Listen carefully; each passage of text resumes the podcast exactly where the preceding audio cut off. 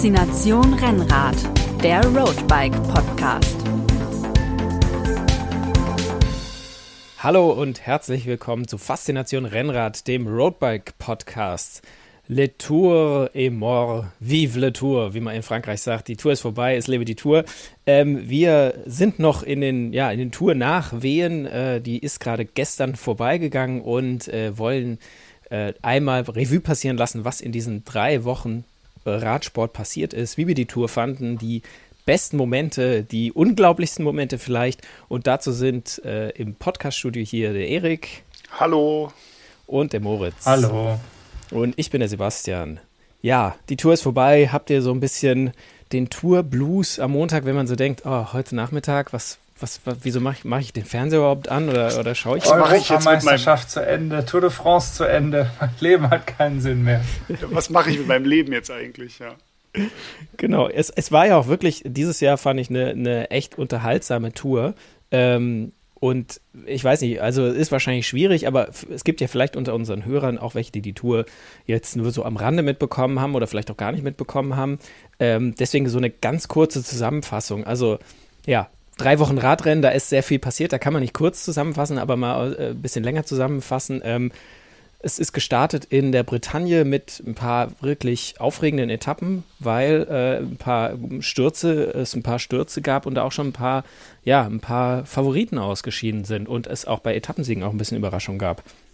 Ja, es war ein turbulenter Auftakt auf jeden Fall. Und es gab ja sogar zum ersten Mal seit, äh, ich weiß gar nicht äh, wie vielen Jahren, wieder Fahrerproteste. Also ein Protest, ich glaube auf der dritten Etappe war es. Ähm, mhm angeführt von André Greipel, wo die ähm, Fahrer sich beschwert haben über die Streckenführung, die tatsächlich, ähm, ja, ich meine, wer die Brit Bretagne kennt, äh, weiß, dass da halt auch viele schmale Straßen sind, aber da gibt es natürlich auch breite Straßen und ähm, die, ähm, ja, das Team von der Tour de France, die Organisatoren haben das Feld da über dann doch eher die kleinen Straßen geschickt, vor allen Dingen im ähm, genau, auch im Etappenfinale. Und mhm. ähm, dann hat es eben auch einige Male gekracht und das waren so die Aufreger der ersten Tage, weil es halt wirklich auch heftige Stürze waren. Gerade ähm, Primoz Roglic hat es da relativ übel erwischt. Jaron Thomas ist gestürzt, äh, die Schulter wieder eingerenkt während der Etappe und dann weitergefahren ins Ziel. Also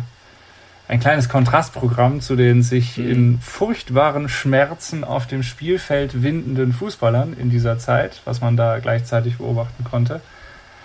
Ja, aber da ging es dann eben, wie gesagt, da ging es direkt mit einem Paukenschlag los mit der Tour. Und für die Franzosen war ja auch ein bisschen ein Paukenschlag, dass gleich in, auf der ersten Etappe ein Franzose äh, gewinnen konnte und dann natürlich das gelbe Trikot hatte. Ala Philippe hat da die französischen Hoffnungen erfüllt und erstmal die französischen Gemüter besänftigt. Ähm, hat nicht lange gehalten. In der zweiten Etappe hat dann Mathieu van der Poel gewonnen, was auch beeindruckend war. Der ist ja echt schon so ein Shootingstar äh, und hat dann Gelb übernommen. Ja, und äh, nach der, nach der, nach der, nach dem, diesem aufregenden Start gab es dann auch mal eine, eine Flachetappe oder zwei zum Erholen, aber auch da gab es wieder nicht einen Aufreger, aber tolles Ereignis.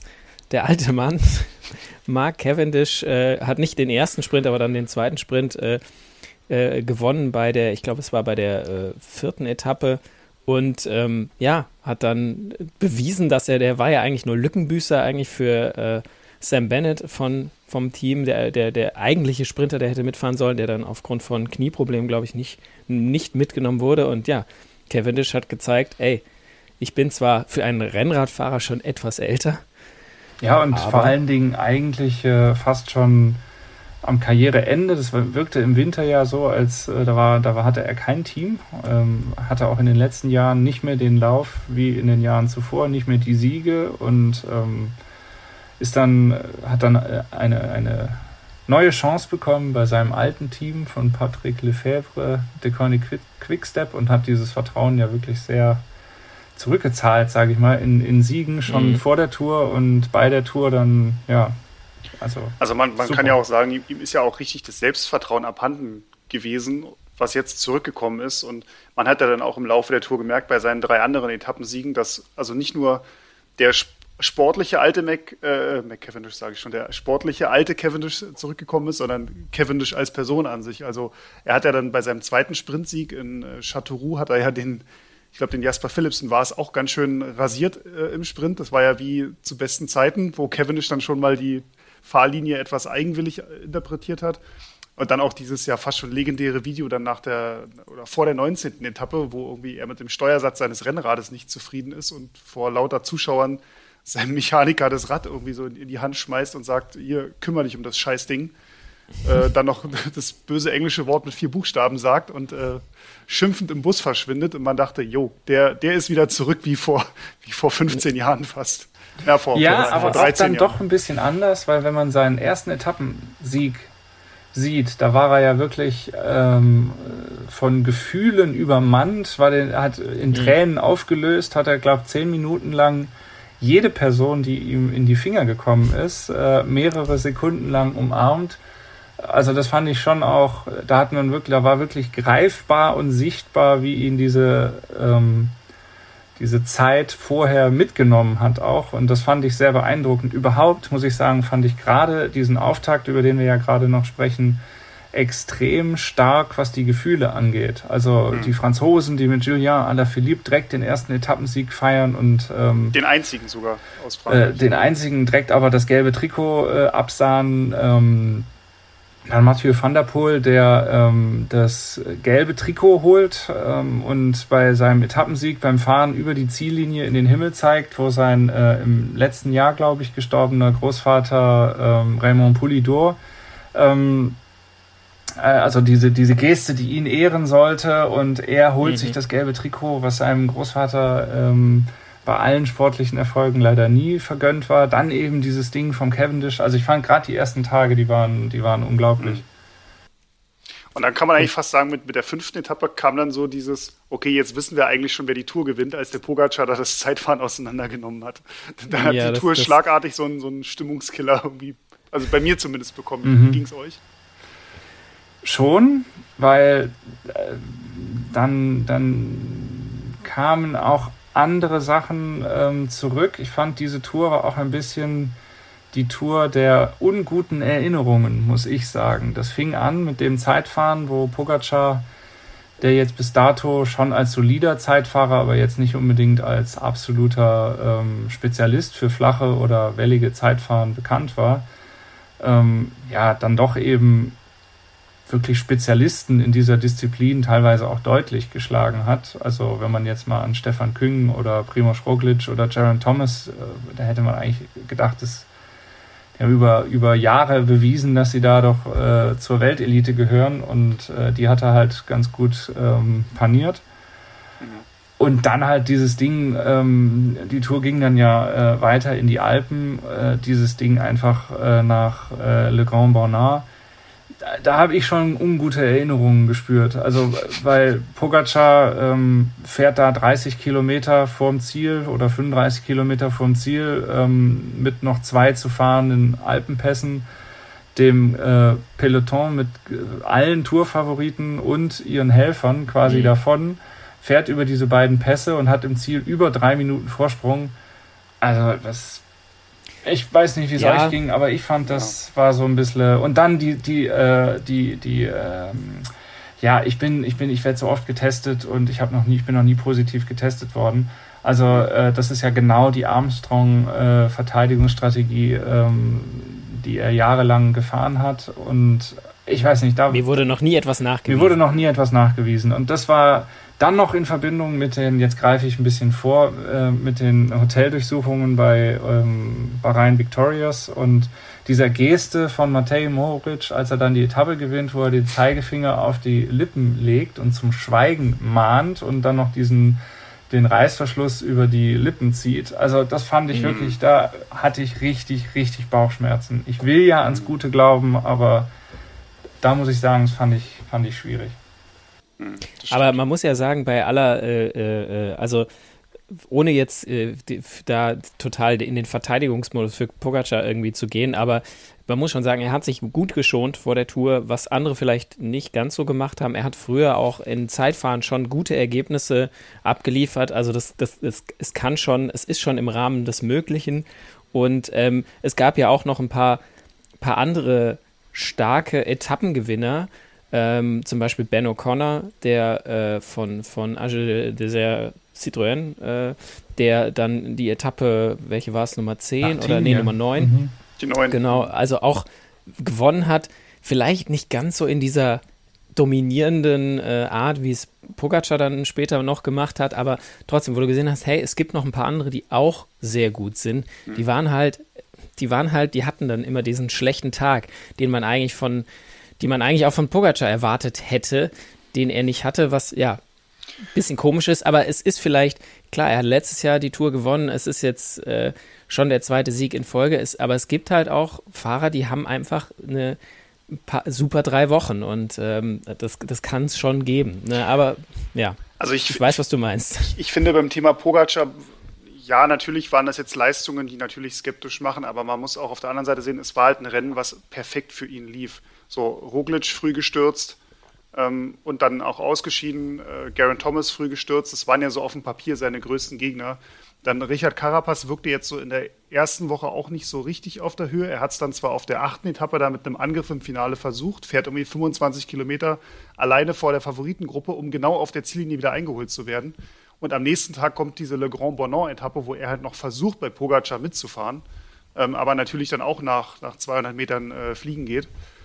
Und danach war es dann irgendwie so, also hatte ich den Eindruck, als der Pogacar dann diese, ich glaube, fast fünf Minuten schon Vorsprung hatte, dann wussten halt die anderen, die ja alle innerhalb von 10, 20 Sekunden lagen, der Rest der Top 10, okay, wir fahren hier halt um die Plätze 2 und 3. Und da hat es dann auch keiner mehr so richtig ernsthaft versucht zu sagen, komm, wir versuchen dem Pogacar das irgendwie noch wegzunehmen, weil jeder wusste, okay, fünf Minuten, das können wir auf sportlichem Wege nicht mehr leisten, da müssen wir wirklich auf, auf Sturz oder Krankheit oder was weiß ich beim, beim Pogacar hoffen. Ja, es ist aber irgendwie, ich kann mich diesem Gefühl nicht erwehren, als wäre der Armstrong irgendwie wieder mitgefahren. Ich habe tatsächlich viel an Armstrong gedacht, einfach durch diese Verteidigungsstrategie, durch die Zeitabstände, die so groß waren, wie glaube ich wirklich seit langen Jahren nicht mehr. Ich fand es in den letzten Jahren seit Armstrong nicht immer ähm, auch ein, ein Stück weit glaubwürdig, dass bei den Tour de France Ausgaben der letzten Jahre oder auch bei Giro oder Vuelta mehrere Fahrer einfach in Vergleichs, auf, auf einem vergleichsweise ähnlichen Level unterwegs waren. Und dass die Abstände eher so sich im, im Sekundenbereich bis ein, zwei Minuten abgespielt haben. Es war ja äh, bei der Tour eigentlich dieses Jahr auch, nur halt eben alles hinter Pogacar. das stimmt, das stimmt, ja. Aber in dem Bereich, muss man sagen, war es auch super spannend. Also die Plätze 2, 3, aber der Rest der Top 10 eigentlich, weil da gab es welche, die waren, Ben O'Connor, der ist dann auf 2 gefahren, auf 7 gefallen, dann wieder vorgefahren. Äh, also, dann kam der, und, und, äh, auch äh, Guillaume Martin oder Guillaume, äh, ja. Guillaume Martin, Guillaume. wie Jens Vogt zu sagen pflegt. Ähm, der halt bei einer Ausreißer-Etappe dann irgendwie auch fünf Minuten oder so wieder zurückholt und dann auf einmal Zweiter der Gesamtwertung ist und am nächsten Tag wieder fünf Minuten draufgepackt kriegt oder? oder so. Aber das fand ich eben auch, das fand ich auch realistisch. Auch den Ben O'Connor, den du gerade erwähnt hast. Natürlich, dann haben die einen super Tag und da machen sie wirklich tolle Sachen. Aber dann büßen sie auch dafür und dann fallen sie halt mhm. auch wieder mal zurück in der Gesamtwertung. Und Pogacar hat halt einfach alles vernichtet und ist dann halt auch immer vorne geblieben über drei Wochen. Und wir hatten die schnellste Tour, äh, was die Durchschnittsgeschwindigkeit angeht, seit die zweitschnellste Tour seit 2005. Ähm, mhm. Oder aller Zeiten halt. Schneller war nur die mhm. 2005er Tour, so rum muss man sagen. Und ähm, ja, wir wissen auch, wer 2005 gewonnen hat und wie diese Person 2005 äh, zu ihrem Sieg gekommen ist. Also es sind irgendwie so, ich, ich habe natürlich keine Beweise, das ist übler Rufmord und ich vertraue nicht dem Sport, aber wie gesagt, ich würde sagen, meine Zeitmaschine funktioniert. Wir sind wieder in mhm. der im Jahr 2005. Ja, genau. Aber bevor wir jetzt äh, so, so zum Ende noch äh, kommen, äh, in, äh, noch mal kurz über die, die zweite Woche.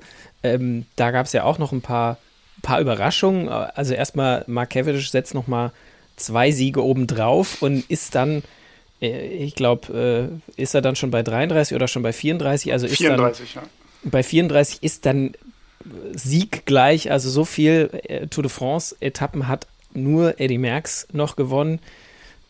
Mit welchen Mitteln, das lassen wir jetzt mal hier außen vor, das war eine ganz andere Zeit. Ja. Ähm, aber äh, hat die Chance quasi den absoluten Rekord an Tour de France-Etappen einzustellen. Ähm, außerdem äh, in der zweiten Woche äh, Wout van Aert die Überraschung der Etappe Nummer, Nummer 11 war es, glaube ich. Ja, da begann die Trilogie, möchte ich mal, möchte ich mal sagen. Da begann die Trilogie, um da dem nicht vorzugreifen, aber ja. fährt halt bei dieser Etappe, die zweimal über den Ventoux geht, das muss man sich auch mal vorstellen, die fahren hoch, runter, ja. drehen quasi um, fahren dasselbe Stück wieder hoch nee, und dann runter ja, Es gibt ja drei Aufstiege, eigentlich richtig cool wäre es gewesen, wenn sie dieses, äh, die Verrückten des Mont Ventoux, die an einem Tag alle drei Anstiege mhm. äh, machen, Mhm. Ähm, sie sind, sie sind sie ja über diesen Ostanstieg, den gemacht. etwas flacheren Ostanstieg, am Anfang etwas flacheren Ostanstieg ähm, mit den wenigsten Höhenmetern zum ersten Mal hochgefahren, aber das ist natürlich auch schon, also ich hoch musste trotzdem. Mhm. Und dann äh, die schnelle Abfahrt nach Malusen und dann von Bedouin nochmal die steile klassische Auffahrt hoch und dann nochmal runter in Malusen, wo dann das Ziel war. Ja, also unglaubliche Etappe. Das ist auch eine Etappe ähm, seit langem, die ich fast wirklich von Anfang bis Ende geguckt habe, weil ich die Gegend auch so toll finde, da die Provence. Und also muss ich sagen, Wahnsinn. Richtig, richtig coole äh, Landschaftsaufnahmen, richtig coole Stimmung am Berg auch. Da haben ja viele Fahrer hinterher auch gesagt, ähm, obwohl in den Alpen natürlich auch schon was los war, aber viele Fahrer haben explizit nach der Ventoux-Etappe gesagt, also toll, dass wieder die Zuschauer da waren, dass, äh, dass wieder diese Stimmung da war, was letztes Jahr mhm. durch die Pandemie natürlich etwas eingeschränkt war. Und dann, ja, dieser Berg einfach, also wirklich tolle, tolle Aufnahmen, tolles Rennen und sind auch, das war ja meine Sorge vor dem äh, Rennen, weil diese Highspeed-Abfahrt, ich glaube, das wurde ja auch mal eingeblendet, dass sie knapp 100 km/h dann auf der Abfahrt auch ja. hatten, ähm, dass da alle, alle gesund und munter runtergekommen sind. Und eben, ja, der der Cyclocross-Weltmeister ähm, und Alleskönner. Der belgische Straßenmeister. belgische Straßenmeister, der da den, ähm, ja, dem. Der quasi seinen, ja, der vorne irgendwie so einen, Zeitfahren eröffnet hat. Der ist ja auch ein guter Zeitfahrer, werden ja. wir nachher auch nochmal äh, drauf Unter anderem, ja, der, nicht, nicht nur. Nicht nur, ja, fährt dann halt einfach da quasi wahrscheinlich ein bisschen stumpf seine Wattzahlen äh, hoch, aber keiner kann mitgehen. Mhm. Ähm, und er holt sich den Etappensieg mit äh, klein bisschen Vorsprung auch. Apropos Zeitfahrer, das war ja leider auch die Etappe, auf der Toni Martin dann au revoir zur Tour de France sagen musste, nachdem er leider wieder mal eine Tour de France vorzeitig beenden musste. Ich habe gerade noch mal schnell parallel nachgeschaut. 13 Tourstarts, 6 mal DNF. Also ist, äh, ja, es sind über 50 Prozent die Quote, die er durchfährt. Das gilt als bestanden, aber ja, mhm. ist auch nur eine 4 dann in der Note leider. Aber ja, hat sie da doch ziemlich übel in den Straßengraben gelegt, blutverschmiertes Gesicht. Ähm, haben sich mhm. wohl auch zwei, drei Zähne irgendwie gelockert. Ähm, muss wohl, muss wohl gewaltig gekracht haben. Und er hat ja am ersten Tag schon dieses äh, Ale Omi Opi-Schild äh, mitgenommen, was ja auch ein Riesenaufreger war ähm, bei der Tour. Die Frau, die da einfach dieses Pappschild reinhält. Ähm, ja. Ich weiß nicht, wie es euch ging. Ich fand aber nach diesem sehr negativen Erlebnis, ähm, dass war ja auch eine Folge, dieser Massensturz war ja auch eine Folge dieses Selbstdarstellungsbedürfnisses von vielen äh, mhm. Fans. Mhm. Ähm, ich hatte aber den Eindruck, nach diesem Negativerlebnis und den vielen Appellen auch, ähm, ist es insgesamt bei der Tour dann ein bisschen besser geworden halt. Also es war, es waren Schade, viele Fans, es waren viele Fans am Straßenrand, natürlich auch welche mitgelaufen, aber dieses, dieses ganz wilde, ähm, fand ich, war dann nicht mehr zu sehen. Schade, dass es sowas, sowas braucht, so ein bisschen. Aber ich muss sagen, so bergauf auch, ich, also vor allem, wenn es so durch Serpentinen ging und das, das Motorrad dann quasi, wenn man dann so noch viel von den Zuschauern mitzieht, es waren in echt vielen Serpentinen waren die Leute, die halt mit dem Rücken Arm raus für den Selfie mit dem Peloton mhm. äh, da standen und, und, und der Arm ragte da auch dann so halb in die Kurve, also wo ich auch sagte, so, ey, also es gibt sie immer noch, aber ja, das, ich glaube auch, dass es nachdem keiner wollte quasi die Aufmerksamkeit abbekommen, die diese Frau da äh, mhm. äh, abbekommen hat. Ich hoffe, sie wird, äh, sie, sie wird ihres Lebens äh, wieder froh im Sinne von, dass, dass sie jetzt nicht quasi, äh, wo sie hingeht, irgendwie überall geächtet wird, weil das irgendwie auch der falsche Weg. Aber es war halt wirklich eine saudumme Aktion, muss man halt auch ja, so da, sagen. Da sollen ja auch Klagen, der, der, also die ASO hat ihre Klage zwar fallen gelassen gegen diese Frau, aber ähm, da soll wohl auch die CPA, also die Fahrervereinigung, da läuft wohl noch irgendwie ein Verfahren und Ermittlungen. Da geht es dann möglicherweise halt auch um, um Schmerzensgeld, äh, Schadensersatzansprüche, weil ich meine, da sind Fahrer gestürzt, die sechsstellige Beträge im Jahr verdienen und wenn die durch so eine dumme Aktion halt äh, ich sage jetzt mal, arbeitsunfähig werden oder sehr eingeschränkt nur arbeitsfähig sind nach so einem Sturz, ähm, hat das natürlich dann auch so zivilrechtliche Folgen. Das ist dann nicht nur, ich habe mal Oma und Opa irgendwie gegrüßt im Fernsehen, sondern ja, muss eventuell ja. da ganz schön was aushalten. Aber ich muss sagen, völlig zu Recht, also das muss man, finde ich, auch mal sagen, die, äh, die hält da ihr Schild rein oder andere Leute, die auf andere Arten und Weisen ähm, dieses mhm. Rennen gefährden, ähm, eben sei es aus Selbstdarstellung oder wie auch immer. Und gerade bei diesem Sturz, da waren dort, glaube ich, 30 Fahrer beteiligt, 50 Fahrer und dieses halbe Fahrerfeld wenn jeder Fahrer auf einem 12.000 Euro Fahrrad sitzt, was sie ja tun, ja, mhm. dann kommt da aber mal ganz schnell eine riesige Summe zusammen und die will ja auch irgendwie bezahlt werden. Und ich finde, wenn da jemand aus Dummheit oder aus Unvermögen, falscher Einschätzung oder was weiß ich, ähm, da sowas verursacht, dann, also man muss mit den Konsequenzen, äh, Erik hat es gerade ausgerechnet, 600.000 Euro sind das allein an Materialkosten. Mhm. Dann, da reden wir jetzt mhm. noch nicht über Berufsunfähigkeit oder ähm, Schmerzensgeld. Und also, ja, ich bin da schon der Meinung, da, da äh, dafür gibt es auch die Gerichte und ähm, finde ich das schon gerechtfertigt. Ja, es ist, ja. Es war eine, ja. Genau, es war eine absolut äh, doofe Aktion, die halt auch Konsequenzen haben muss oder kann. Ja, ja. Aber um jetzt mal auf was wieder ein schöneres Thema zu kommen, ähm, den äh, fantastischen, fand ich, deutschen Etappensieg äh, bei der Etappe 12 Nils Polit latscht einfach mal aus der Ausreißergruppe 40 Kilometer vorm Ziel aufs Gas. Keiner kann folgen. Das fand ich war, ach, das war Bilderbuch. Äh, Bilderbuch Ausreißersieg. Er hatte ja, er hatte ja, der, ich glaube, 40 Kilometer irgendwie sowas vorm Ziel, die große Gruppe gesprengt und dann noch in kleinerer Gruppe mhm. unterwegs. Und ich glaube, es waren dann 12 Kilometer, die er dann alleine gefahren ist. Lustig finde ich, er war ja in der Gruppe mit André Greipel zusammen und die beiden sind ja, ja. Ähm, die Trainingstiere, die trainieren ja zusammen in ähm, zusammen mit Rick Zabel, ja. mit äh, Rick Zabel auch noch.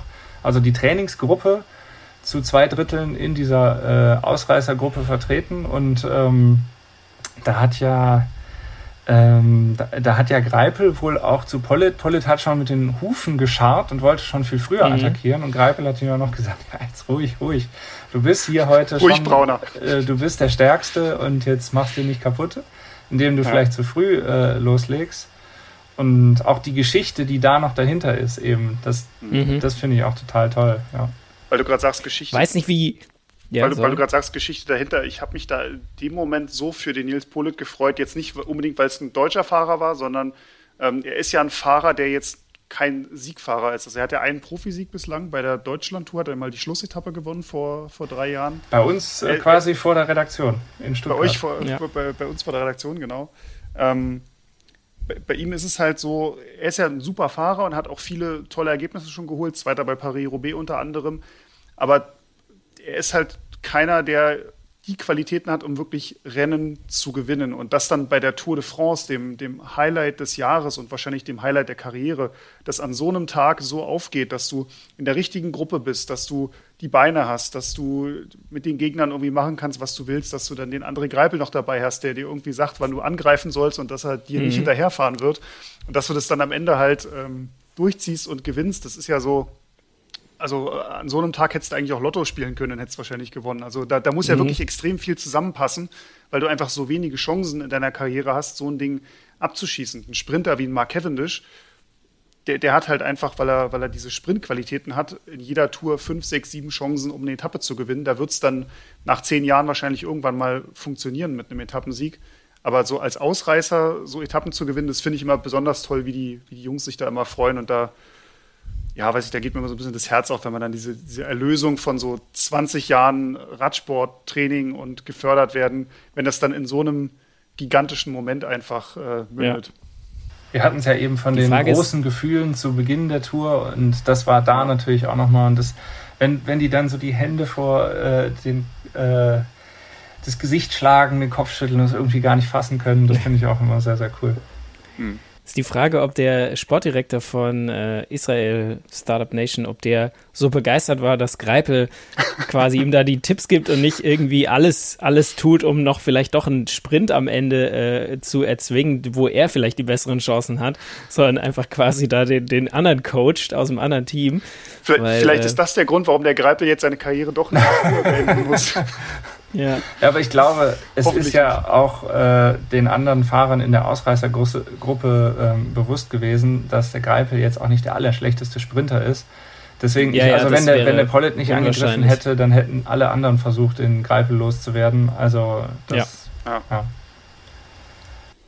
Aber es war also, äh, war nicht der einzige Ausreißer hier. Mollema hat es bei der 14. Etappe ein bisschen hügeliger, dann nicht so flach auch nochmal geschafft, mit auch einer, eigentlich so einer Aktion, wo du denkst, das muss jetzt nicht funktionieren, aber einfach ein bisschen Glück, da hat viel zusammengepasst, auch relativ lang, ich weiß nicht, wie viele Kilometer es waren, aber relativ lang vorm Ziel auch 40, losgefahren, auch in der. So das, war, das war richtig lang auch, Ja, ja. Und, und auch in so einer leichten Abfahrt, wo du eigentlich weißt, okay, da wegzukommen ist, ist echt schwierig alleine von der Gruppe, aber die haben ihn so ein bisschen fahren lassen und dann, ja, hat er in den Scheuklappenmodus und äh, durchgezogen. Also da gab es schon, es, es, es finde ich, find ich dieses Jahr, es war wieder, es war wieder viel Abwechslung. Ich meine, es hängt wahrscheinlich auch mit der Streckenführung zusammen, aber du hattest auch, auch Flachetappen waren oft nicht langweilig, so wie man es, ich weiß nicht, von früher mal vielleicht kennt. Ähm, die waren, da war viel Angriff, also es wollte immer irgendwie eine Gruppe weg und hat sich nicht gefunden. Da war teilweise dann ein über 50er Schnitt oder über 55er Schnitt auf der Genau, also die Windkante, Windkante genau. fand ich auch spannend. Also da gab es da gab's eigentlich selbst auf den auf dem Papier langweilig aussehenden Flachetappen, wo du denkst, naja, die Sprinter-Ausreißergruppe wird kontrolliert von einem Team mit einem Sprinter und dann zehn Kilometer vor Ende werden die eingeholt und dann gibt es einen Massensprint und dazwischen passiert nicht viel, weil der Abstand immer gleich bleibt. Das äh, gab es eher selten, fand ich. Mhm. Ja, und dann. Also, was ich, vor, äh, wo wir gerade bei den Ausreißern ja. sind, um das vielleicht abzuschließen, was mich sehr gefreut hat, war auch der Etappensieg von Patrick Konrad, ähm, von mhm. Bora, ja. Hans Grohe ähm, in den Pyrenäen.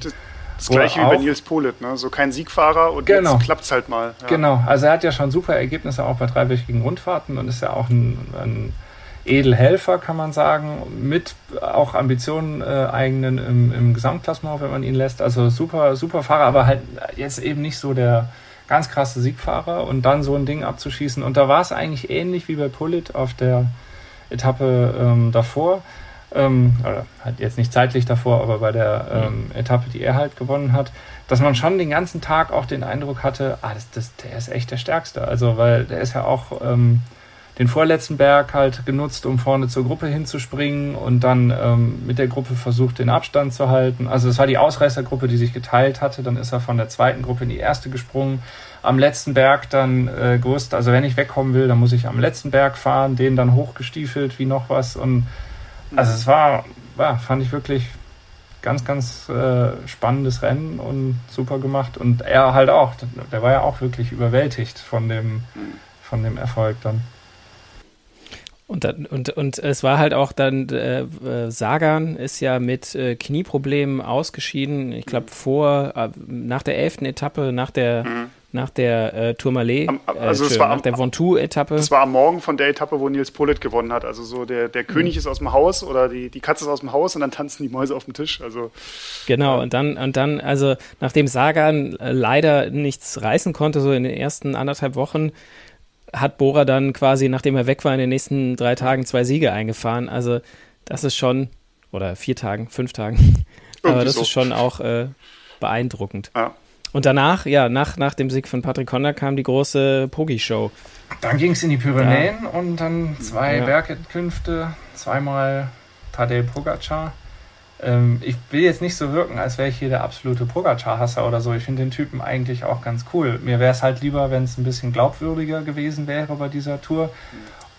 Und was ich, was ich schade fand, er hatte ja mit Richard Carapaz und ähm, dem Jonas Wingegaard von Jumbo Visma zwei, die in den Pyrenäen wirklich eigentlich auf seinem Niveau waren, die auch in den Bergen, auch bei beiden Bergetappen, ähm, das waren die ja die drei stärksten Fahrer. Und da war er tatsächlich so ein bisschen der Kannibale, der einfach alles weggebissen hat. Und obwohl er schon zwei Etappensiege hatte, ähm, oder äh, hatte er zwei, ich weiß es gar nicht, einen hatte ja, er. Ja, Zeitfahren. Einen hatte er und das Zeitfahren, Zeitfahren hatte er auf jeden Fall. Musste er dann auch noch, musste er dann auch noch beide Etappen gewinnen. Fand ich persönlich jetzt, ja, da, da haben sich in der Vergangenheit äh, auch dann Fahrer, die dann wirklich mit so einem Vorsprung führen und ähm, die Tour gewinnen werden, auch dann mal zurückgenommen und gesagt, okay, das, die anderen haben auch Sponsoren und wollen äh, auch mal einen Sieg haben und äh, ich muss jetzt hier nicht alles gewinnen. Hat er nicht gemacht, fand ich schade, aber gut. Den, den ersten Gewinner sind meistens. Ich, also den ersten Etappensieg kann ich nachvollziehen, weil im gelben Trikot eine Bergankunft bei der Tour zu gewinnen, wenn man das noch nie geschafft hat, sage ich, okay, gut, Haken dran. Die zweite war so ein bisschen, ja, muss jetzt nicht sein, zumal mit der zweiten er sich ja die Bergwertung ähm, der, der, Tour de France dann auch noch gesichert hat, also das Bergtrikot, was ja auch so eine Geschichte für sich ist. Da haben sich der Michael Wutz, Nairo Quintana und Wout Puls über drei Wochen oder zweieinhalb Wochen an jeder Autobahnbrücke, wo irgendwie eine Bergwertung war, um, um jeden mickrigen Punkt äh, gebettelt, nur damit dann am letzten Tag oder bei der letzten Bergankunft der Pogacar kommt und dann sagt, so Jungs, es war schön anzusehen, aber Bergtrikot nehme ich mit. 40 Punkte für mich, 40 das Punkte nehme ich mit. Mich. Merci beaucoup. Mhm. Ähm, ja. Aber gut, er, er, war halt dann in den Bergen auch der Stärkste. Das, das, das ist, ja. ist dann er, halt Er war der stärkste Tatsache. Bergfahrer und von daher ist das Trikot ja auch zu Recht dann auf seinen Schultern. Mhm. Zum Schluss gab es auch nochmal, ja, die letzten zwei Tage, wo man so denkt, naja, da ist ja jetzt alles im Kasten, so mehr oder weniger, gab es auch nochmal zwei Überraschen. Zwei, zwei belgische Schokoladenpralines ja. irgendwie. Teil 2 und 3 der Trilogie. Ja. ja. Da hat äh, Wout van Aert halt nochmal ein Zeitfahren und einen Massensprint gewonnen ja. auf den Champs-Élysées. Also Bergetappe. Ja, Bergetappe, Zeitfahren und, und äh, Massensprint. Könnte man jetzt auch sagen, boah, das geht eigentlich nicht. Das ist quasi so, so ein Fahrer, der alles kann. War aber irgendwie für mich jetzt ein bisschen plausibler als, ähm, als Pogacar. Wobei auch, ja, Pogacar, äh, noch, neben dem ist auch noch nichts nachgewiesen, muss man halt sagen. Mhm ist vielleicht auch einfach so. Aber ja, Wort von Art äh, hat gezeigt irgendwie, dass er alles kann, so ein bisschen, oder? Ja, nur ein bisschen. War also stark, der, der, also. der, kann, der kann alles. Der kann einfach alles. Ja, ich meine, wir sind ja, wir sind ja begeisterte Cyclocrosser, deswegen äh, schlägt unser Herz sowieso für äh, Mathieu van der Poel und Wout von Art, die äh, aus dem Cyclocross kommen. Aber ja. Und wenn man eine Stunde Vollgas im, ja. im, wenn man eine Stunde Vollgas im Gelände fahren kann, heißt es anscheinend auch, man kann Kannst auch drei Wochen fahren. Massensprints äh, und Zeitfahren gewinnen. Also Moritz. Dann müssen wir noch mal. Das heißt, wir müssen wir noch mal wir müssen uns mal irgendwo anmelden ja. hier vielleicht. Ja, wir müssen mal, mal ein Zeitfahren machen oder, oder eine Bergetappe. Dann, dann werden wir sehen, was, was unser Cross was unser Crosstraining bringt. Ich glaube, der glücklichste Mensch über den über den dritten Sieg vom Wout van Aert war der Eddie Merckx, weil äh, der Wout van Aert ja damit quasi verhindert hat, dass Mark Cavendish die 35 Etappensiege äh, holt und äh, somit alleiniger Spitzenreiter ist. So kann Eddie Merckx jetzt immer noch sagen, ich bin immer noch auf Platz 1. Gut, da ist jetzt noch äh, ein zweiter irgendwie neben mir, aber ähm, ich, also man hätte jetzt vor der Tour wahrscheinlich auch nicht unbedingt gedacht, also nur die Verrücktesten hätten ja getippt, dass der Mark Cavendish fünf Etappen gewinnt. ähm, ja. Moritz zeigt ja schon auf sich. Wir haben ähm, Roadbike intern, das noch zur Erläuterung, wir haben Roadbike intern so ein kleines Tippspiel, wer gewinnt was und äh, wer gewinnt gelb, grün, ähm, gepunktet und so weiter. Und ich habe tatsächlich äh, gesagt, Mark Cavendish gewinnt grün mit fünf Etappensiegen. Das war in einer vielleicht etwas ähm, euphorischen. In einer Wunschlaune. Äh, euphorischen äh, Laune, aber ähm, ja, fast äh, wäre das ja eingetreten. Aber ob, ob er da nächstes Jahr nochmal wieder A zur Tour fährt und B Sprints gewinnt, also vielleicht bleibt er jetzt auch selber ewig bei diesen 34 und dann haben wir quasi zwei geteilte. Und vielleicht ist das der Grund, warum der Pogacar in den Pyrenäen alles gewonnen hat, weil der hat sich vielleicht auch gedacht, wenn ich mal irgendwann 35 Etappensiege holen will, dann muss ich halt früh anfangen. Na gut, es ist ja nicht so, es ist ja nicht so, als wäre er jetzt schon übertrieben alt und im Alter von 22 Jahren zweimal die Tour de France gewonnen zu haben. Ähm, ja, hat auch noch keiner geschafft. Ja, nimmt ihm auch keiner so schnell. Es gab weg, ja zwischendrin, irgendwann gab es mal zwischendrin während der Tour de France gab es so ein ähm, Twitter oder irgendwie sowas, gab es so einen Witz, 2030, äh, Pogacar hat gerade ja, seine neunte Tour de France gewonnen, äh, Valverde sagt, dass er noch äh, jetzt wirklich das letzte Jahr noch fährt und ja. Oh, ich gut. glaube, Thomas, Thomas de Gent hatte das sogar getwittert. Ah, okay, ja. Ja, ja der, der hat sich da einen Spaß draus gemacht. Ja, ist die Frage, ob äh, Kev nochmal zur Tour mitgenommen wird und selbst wenn er mitgenommen wird, ob er dann nochmal gewinnt. Aber ganz ehrlich, hätte man dieses Jahr auch nicht gedacht. Also insofern kann auch noch passieren. Und also, Definitiv. Was ich, was ich fand, dieses, dieser Sprint in Paris, äh, er, war ja, er war ja eingebaut. Also es war ja nicht so, als wäre mhm. er im direkten Duell ähm, quasi, Zu wo beide gewesen. freie Fahrt haben und, und beide äh, Vollgas fahren äh, geschlagen worden, sondern es war ja irgendwie so, das gehört natürlich dazu. Man muss an der richtigen Stelle sein, man muss halt den Weg auch frei haben. Das hatte er halt nicht, deswegen also absolut völlig verdienter Sieg, von äh, Wout van Art. Aber Cavendish hat halt in diesem Sprint gar nicht richtig durchziehen können, weil er eingebaut mhm. war. Und man hat das schon auch gesehen. Ich fand, er war immer, ähm, wirkte er relativ entspannt, was diesen Rekord anging, sondern er wollte halt einfach, glaube ich, nur so gut fahren, wie es halt eben geht. Und an dem Tag hat man schon irgendwie gemerkt, das hat ihn jetzt richtig gefuchst. Ist halt die Frage, ob das wegen des Rekordes war oder einfach, weil er, weil er da so eingebaut war. Aber Auf da den war er, mal genau, genau, da war ja. er schon echt pisst. Ich habe einen äh, hab äh, Tweet gesehen von, ich glaube 2011 oder 2016. Ich bin jetzt äh, Erik, du musst mir da aushelfen, wo äh, Cavendish getweetet hat, ja, irgendwie, äh, bei mir hat einmal ganz am Ende der Kick gefehlt, der Bessere hat gewonnen, Heads, äh, Hut ab für André Greipel, als André Greipel ihn äh, abgezogen hat im Sprint. Und das ist halt, ja, gefühlt, gefühlt ist es zehn Jahre her, ja, ob es zehn Jahre oder Könnte in beiden Jahren Jahre. gewesen sein, also da hat Greipel in beiden Jahren eine Etappe gewonnen. 2016 aber hat Greipel auf den Champs-Élysées gewonnen, auf jeden Fall, das weiß ich noch. Dann war es wahrscheinlich 2016, ja. aber das muss man sich halt noch mal überlegen, dass jemand, der vor fünf Jahren, äh, auch dass beide Fahrer noch dabei waren und Greipel war ja auch irgendwie so an Platz sechs ja, jetzt dieses Mal. Sogar. Fünfter, sogar. Fünfter sogar. Also, dass die halt fünf Jahre später immer noch so topfit sind, ey, Hut ab. Also, so lange möchte ich auch quasi auf dem Niveau mal sein gewesen sein. Kommen wir erstmal auf das Niveau, glaube ich. Ja. Da würde ich mal. Ja, das, ja, aber insgesamt kann man sagen, eine sehr unterhaltsame Tour de France. Ein Definitiv. Ähm, vielleicht jetzt nicht beim Kampf um Gelb das allerspannendste Rennen, aber also viele Emotionen, viele abwechslungsreiche, spannende Rennverläufe, die einzelnen Etappen und ähm, ja, also ich hab's, bin ja über die Tour de France ans Rennradfahren gekommen und das war auch wieder ein, ein schöner könnte dieses Sommer. Jahr wieder eine, eine gewesen sein, die andere Leute dann zum Rennradfahren bringt, weil sie so unterhaltsam war. Hoffen wir das mal. Hoffentlich. Ja, Ganz kurz, um äh, den, den, den Tour-Blues etwas abzumindern, äh, oh ja. wollen wir nur ganz kurz ein bisschen in die Zukunft schauen. Es ist ja, Olympia fängt an und auch bei Olympia gibt es Radsport-Events. Und zwar, ähm, Olympia beginnt jetzt am Wochenende, glaube ich, am kommenden, also so äh, 23. 23. Juli geht es, glaube ich, los und die Radsport, die Straßenradsport-Events sind ganz am Anfang. Das sind welche der ersten Events, nämlich am 24., also am Samstag. Äh, Erik hat es vorhin ausgerechnet, um 4 Uhr deutsche Zeit startet da das Rennen.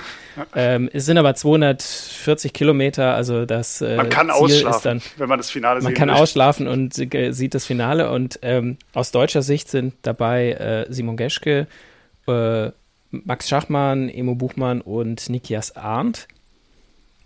Könnte was geben, aber. Also der Max Schachmann will ja eine Medaille holen. Das ist ja seine, sein erklärtes Ziel. Er hat ja extra die Tour de France ausgelassen, war jetzt stattdessen in der Sierra Nevada in Spanien ähm, zum Höhen- und Hitzetrainingslager, weil ja auch in Japan eher sehr, eher heiß, sehr ja. heiße und, und ähm, ja, anstrengende ähm, klimatische Bedingungen herrschen. Bin ich mal gespannt. Also oft hat ja ähm, bei, der, bei Olympia ein Fahrer gewonnen, der vorher die Tour in den Beinen hatte. Ähm, Vote von Art ja, ist am Start. Das heißt, äh, das minimiert schon mal die Chancen von allen anderen. genau. Ja, und wenn ich, wenn also ich hier die Startliste gucke, Venezuela, Orlius Aula, ich hoffe, ich habe ihn richtig ausgesprochen. Vielleicht wird der es ja auch, keine Ahnung. Ja, aber also es sind auch, äh, Bauke Mollema ist äh, wieder bei einige, die, ähm, aber ich meine Remco, Remco Evenepoel aus dem belgischen Team, äh, Mark Hirschi, also es sind echt ein paar äh, aus der Schweiz, es sind echt ein paar, äh, es sind Heavy Hitter dabei, also klar, und, und, nur und alle vier der, Jahre. Der Tadej Pogacar. Tadej Pogacar, wo, ja, und ja, es, wobei. Es ist ja, wenn wir was zur Strecke sagen wollen, es ist ja kein, nicht unbedingt ein flacher Kurs es geht ja, äh, es geht ja ordentlich zur Sache. Ich, ich meine, ich habe im Hinterkopf 4500 Höhenmeter auch. Das wäre ja quasi eine Alpenetappe. Also es ist ja ein Rundkurs, mhm. der mehrfach gefahren wird. Und ähm, ich erinnere mich, dass im letzten Jahr, glaube ich sogar schon, äh, Chris Froome das mal äh, eine Streckenbesichtigung gemacht hat und danach was gepostet hat und äh, ja, gesagt hat, oh, das geht, geht zur Sache. Geht gut in die Beine. Ja, es geht teilweise auf 1000, also fast 1500 Meter hoch. Ne? Also Anfang ist so die ersten, was sind das, 80 Kilometer leicht ansteigend und dann kommt man so langsam zu diesem Fuji, ähm, zu dieser Rennstrecke. Ähm, mhm. Motorrad Formel 1 hat, hat da auch schon stattgefunden. Dann gibt es einen größeren Anstieg nochmal in der Rennmitte. Dann werden wieder zwei Runden auf dem Kurs gefahren und dann kommt so ungefähr 40 Kilometer vor dem Ziel der letzte, der letzte Berg, der dann auch nochmal 6,8 Kilometer lang ist, aber 10,1 Prozent ja, genau. Schnitt also, hat. Also so ein, so ein halber Mortirolo kann man fast sagen. Steil, das einfach ist unglaublich hart, ja. steil. Das heißt, ja. ähm, ich weiß also nicht, äh, André Greipel ist glaube ich nicht am Start, aber also allgemein die Sprinter, die Sprinter werden da ähm, wahrscheinlich leer ausgehen. Nee. Sei denn, sie heißen Vote von Art und sind zeitgleich auch äh, Zeitfahrer und Bergfahrer. Genau. Aber, aber ich, aber ich glaube, man, man wird trotzdem sprinten können müssen, wenn das gerade grammatikalisch korrekt war. Ähm, hm. Weil, also von dieser letzten Bergwanderung sind halt doch noch 32 Kilometer ins Ziel, nochmal so leicht wellig, dann nochmal eine Abfahrt und dann flach ins Ziel. Also alleine das irgendwie dann durchzuziehen, so gut man da vielleicht am Berg war, das, boah, das wird, glaube ich, hart. Also ich glaube, das wird ein Sprint so aus einer, aus einer 10, 15 Fahrer großen Gruppe, könnte das sein. Oder wieder, wie wir es beim, äh, in ähm, Rio de Janeiro erlebt haben, da war es ja auch so ein sehr, sehr anstrengender Kurs, sehr steile ähm, äh, Anstiege zwischendrin und dann hinten raus flach ähm, zur, ich glaube auch sogar an der Copacabana war das Ziel. Mhm. Ähm, Dreier Spitzengruppe und das ist natürlich bei Olympia immer das perfekte Szenario, weil alle ja. drei ein Interesse daran haben, äh, voll zu fahren. Keiner schont sich. Ähm, es gibt mhm. drei Medaillen und dann ist halt, entscheidet halt der Sprint. Das könnte natürlich auch wieder das Szenario Aber einen goldenen sein. Helm, den du vier Jahre lang anziehen kannst, äh, oh. das kriegst du nur, wenn du Gold wer gewinnst. Kann, Wobei ich kann, das auch. kann. Und, und ja. vor allem, man, man bleibt ja Olympiasieger. Also man ist ja kein Ex-Olympiasieger. Das ist ja in diesen Formulierungen so geklärt. Also Greg van Avermaet bin ich mal gespannt, aber an seiner Stelle würde ich den goldenen Helm äh, danach weitertragen. Wenn er jetzt, ich weiß gar nicht, steht er am Start? Muss ich nochmal eben die Startliste ja, durchschauen. Stimmt, als Titelverteidiger. Ist ja eigentlich ein ähnlicher Kurs wie, wie, vor, wie vor fünf Jahren mittlerweile schon. Ja, ja fünf Jahre ist es her. Belgien. Ja, er ist am Start. Ja, sehe ich auch gerade. Ja, also, also könnte er es schaffen. Aber selbst wenn, er, wenn er nicht gewinnt, ich glaube, wenn ich er wäre, würde ich danach weiterhin den goldenen Helm tragen, weil Olympiasieger bleibst du ein Leben lang. Das hat sich jetzt sehr gewöhnt. Wir sind auf jeden Fall sehr gespannt. Wir drücken äh, Maximilian Schachmann die, äh, die Daumen, dass er auch äh, stark von den anderen Fahrern unterstützt wird. Und ähm, ja, wer weiß, vielleicht ist eine Medaille drin. Es kann auf jeden Fall sein. Und eine goldene wäre natürlich besonders schön. Ja. Wir sagen äh, danke fürs Zuhören. Ähm, wenn ihr eine tolle, bildstarke Geschichte, die Tour nochmal Revue passieren lassen wollt, dann seid schon gespannt auf das nächste Heft. Da gibt es nämlich eine schöne, äh, quasi, da werden alle Emotionen der letzten Tour nochmal ze zelebriert. Das ist die Roadbike-Ausgabe 29, 21, die Anfang August in den, im Kiosk ist. Genau gesagt, Und, am ähm, 11.8. am Kiosk. Genau. Genau, aber äh, das müsst ihr euch gar nicht merken geht einfach auf roadbike.de und klickt ganz oben ist äh, so, ein, so eine kleine Balken, da steht Abo, da klickt ihr drauf, dann äh, abonniert euch das Ding und dann kommt die nächste einfach zu euch nach Hause. Da gibt es auch eine spannende Geschichte, haben wir jetzt gar nicht geredet, leider keine Zeit mehr, über die Alt-Tour, die Alt Alternative Tour. Ja. Da ist nämlich ein äh, Profi von, äh, vom Team Education First, äh, ist äh, Nippon, ist die quasi komplette Tourstrecke plus alle Transfers alleine mit dem Rad gefahren mhm. ähm, und hat am Schnitt, im Schnitt 300 Kilometer am Tag gemacht, hat im Biwaksack übernachtet, hat sich nur mit von Baguettes und Rotwein ernährt. Fantastische Story. Haben wir auch im Heft. Und er ist mit so Badelatschen gefahren. Warum er das macht, genau. äh, steht auch im Artikel. Und warum er keine genau, weißen also. Socken trug, ist nicht übermittelt. Genau, und wenn ihr sonst noch was zum Thema äh, die Profiräder zum Beispiel der Tour euch mal angucken wollt, das könnt ihr auf unserer Homepage auf roadbike.de ähm, und auf Social sind wir auch unterwegs, auf Instagram, auf Twitter, auf Facebook könnt ihr uns als Roadbike Magazin finden. Und wenn ihr der Meinung und, seid, äh, ich habe überhaupt nicht recht mit dieser, ähm, mit dieser Skepsis an Pogacar oder ich habe total recht, dann könnt ihr natürlich auch äh, eine E-Mail schreiben, wie ihr unseren Podcast fandet und auch wenn ihr andere Themen hören wollt, wenn ihr Themenvorschläge habt und zwar an podcast.roadbike.de. Genau. Und deswegen, äh, und da freuen wir uns schon auf eure Fanpost oder auf die Hate-Mail. es wird beides Wir leiten alles an den Pogacar direkt weiter. ja, genau. Also nochmal danke fürs Zuhören und bis zum Macht's nächsten Mal. gut. Ciao.